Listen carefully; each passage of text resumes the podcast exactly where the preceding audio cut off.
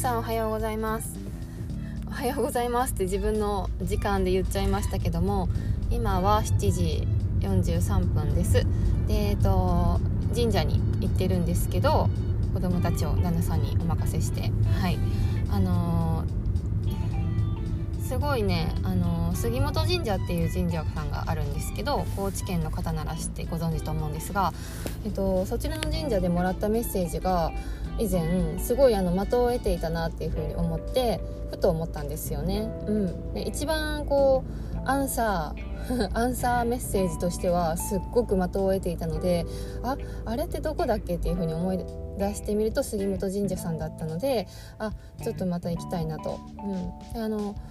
えー、初詣もまだ行けてないので行かないとなと思うけどちょっと遠目ではあるので行けてなかったけどそういう風に思ったのであやっぱり行かないとなって思った、うん、でそれでもまだ行けない時行けなくてそしたら整体でその、あの神社の話になった時にその整体師さん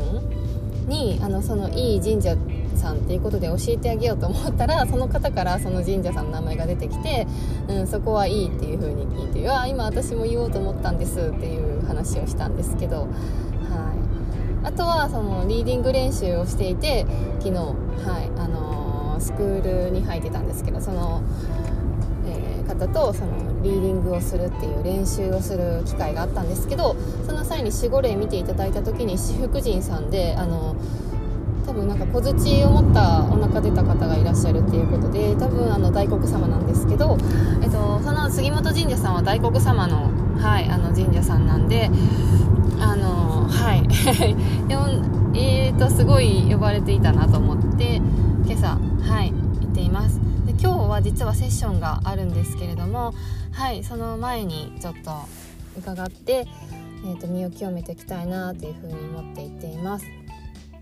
なんかすごいですよね。なんか呼んでくれてるかなって思うことはあるんですけどそれが結構確信に変わるような出来事が多い多くあるので、うん、神社さん。そう。だから皆さんもふとふと赤頭に浮かぶとかなんか人からよく聞くとかそういうことって確実に呼ばれているので是非参拝をと思うんですけれども。はい。今日お話ししようと思っていることがうん真似真似されることについてねなんですけどえっ、ー、とそう真似されることって言ったらすごいねあのどっちかというとネガティブな言い方なんですけどあの私小学校の時あ保育園の時からすごく絵が描く絵を描くのが好きででよく友達とかあの同級生とかその下のね学年の子とかが「あの何々描いて」とかって言ってくれることがたくさんあってですね、うん、であの絵って結構インスピレーションじゃないですか。うん。でその女の子の絵でもその一つでもどんな描き方をするかとかあの自分なりのがあるんですよね。うん。そうそう。そういうのがあの湧いてきやすいというかその、まあ、直感型だったんでしょうね子供の時。うん。でえっ、ー、とまあそもそもですけど。うん。そうするとこうね真似されたことがあったんですね同級生。というかあのよく真似をされるっていう出来事が起きてで、えーと、それをねクラスメートの子が他の子が教えてくれるっていうね、うん、で私はあのー、まあいい気はしなかったけど実はいい気しなかったんですよ。なんか真似されてなんか嫌だなって思っちゃうことの方が多くて。であのだろう自分で考えて出したものを自分で考えたらいいじゃんって思ってしまってすごい怒ってた時期があったんですよね。子供ながらに。うん。それであのそう。ねあの真似してくれてありがとうとか思えなくてそうそうそう。何なんでしょうね。うん。でそれがなんか人の人の真似をしちゃいけないっていう思いに変わっていたんですよ。で大人になった今でもそれはすごくあって例えば SNS の発信でもこうその人の真似しちゃいけないってすごく思っちゃうんですよ。うん、でそのえーと、インスピレーションが浮かんであこの出どころはあの方のあの発信だなっていうのが分かったらなんかすごいやめちゃうとか、うん、でもしやりたかったらちょっとあの何許可を得るみたいなわざわざ。それぐらいなんですけど、うん、だけどなんかどうやら今の時代はそれをダメとしないなしないんだなっていうのをすごく思っていてというのも情報がこれだけ溢れていてすごく流動的じゃないですか。もう移り変わりが激しいのでなんというかなんだろう。しかも私たち個人個人ではなくもう一つなのでその集合的無意識っていうのがすごく最近、ま、キーワードというか、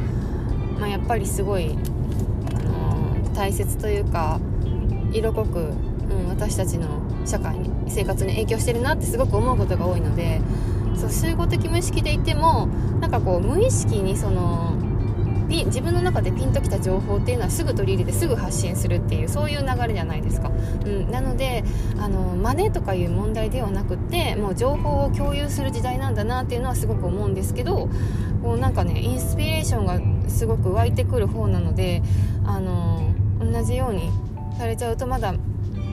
腹が立っちゃうんですよね、うん、私がえっとなんか愚痴っぽく聞こえたら申し訳ないんですけどあと真似あのそう真似っていうこと以外にもですねこう例えばポロッと発言したことがすごく面白いことだったりした時に私って結構前に出ていく